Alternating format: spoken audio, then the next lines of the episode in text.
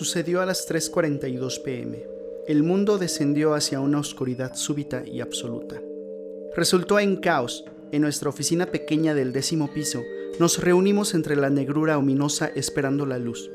Había una televisión en la sala de descanso y alguien halló el control remoto. Usando la memoria de nuestros dedos, nos las arreglamos para cambiarlo al canal de noticias. Por un largo tiempo solo hubo silencio.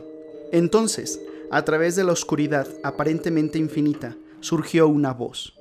Una locutora buscando su escritorio valientemente y tratando de reconfortar a sus televidentes. Nos habló con voz suave y temblorosa. Ellos tampoco tenían idea de qué estaba sucediendo, pero indicaron que debíamos conservar la calma y permanecer juntos en medio de los reportes de individuos desapareciendo en la oscuridad, alejándose de sus amigos y familia, perdiéndose o topándose con el peligro. Pasamos los siguientes tres días en la oficina localizando nuestras posesiones en la oscuridad y logrando comer y dormir con comodidad relativa, a pesar de la sensación de que estábamos congelados en algún tipo de universo alterno. Entonces, exactamente 72 horas después de que la oscuridad llegó, el manto se alzó. Nuestros ojos ardieron por la luz súbita, pero nos adaptamos dentro de poco y concordamos en que deberíamos dirigirnos al piso de abajo. Como grupo, e ir afuera. Mientras descendíamos por las escaleras, nos recibió un olor nauseabundo. Supe inmediatamente lo que era y, reticente, giré por la última intersección de la escalera pensando que alguien se había caído y había muerto por sus heridas. Estaba equivocado. Creo que solía ser una mujer, pero no puedo estar seguro. Había sido desollada y eviscerada, pero no sé en qué orden. Cada centímetro de su piel estaba ausente, pero sus ojos y dientes permanecían convirtiendo su cadáver en un monstruo contemplativo y sonriente. No fui el único que vomitó. Necesitando escapar de ese panorama, irrumpimos hacia el vestíbulo por la entrada principal y nos congelamos. Cuerpos sin piel estaban esparcidos a lo largo del pequeño vestíbulo. Eran casi 15, según el cálculo con el pequeño vistazo que les dimos. No teníamos la intención de quedarnos por mucho tiempo. Sin embargo, descubrimos que las puertas del vestíbulo estaban aseguradas y no podíamos quebrar el vidrio.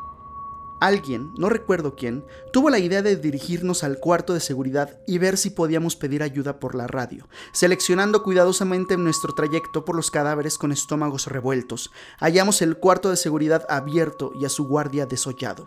Luego de un acuerdo mutuo, retiramos el cuerpo y nos encerramos. Mientras que uno de nosotros trataba de establecer contacto, los demás comenzamos a ver las grabaciones de seguridad del vestíbulo de los últimos tres días. No pudimos creer lo que vimos. No estuvo oscuro en lo absoluto, y mientras estábamos ciegos, ellos habían llegado. Sombras negras humeantes y fibrosas, sin rostro, solo ojos, ojos extraños y resplandecientes, estaban desollando a las personas y vistiendo sus pieles como disfraces. Sintonizamos la grabación de seguridad de nuestro piso y observamos horrorizados cómo caminaban entre nosotros sin escoger a nadie. Hasta ese día, no sé por qué lo hicieron, en cierta medida, se habían reunido para observarnos, pero partieron dentro de poco y causaron estragos en la oficina del piso de arriba. Fuimos rescatados días más tarde. No obstante, el mundo descendió a la insania en el transcurso de las semanas siguientes. Todos sabían acerca de los desollamientos, acerca de los impostores, pero nadie sabía quién era real y quién no, hasta que fue muy tarde. Sin confianza, los humanos no pueden sobrevivir lado a lado. Permanecí con dos de mis colegas, quienes sabía que no cambiaron. Reunimos equipo para acampar y tomamos la decisión de movilizarnos hasta el área arbolada afuera de la ciudad, para mantenernos alejados de la sociedad, ahora que se estaba tornando más y más volátil. Lo teníamos todo planeado y atesorábamos grandes expectativas sobre la recuperación de la humanidad. Entonces, nos despertamos una mañana y estábamos ciegos de nuevo.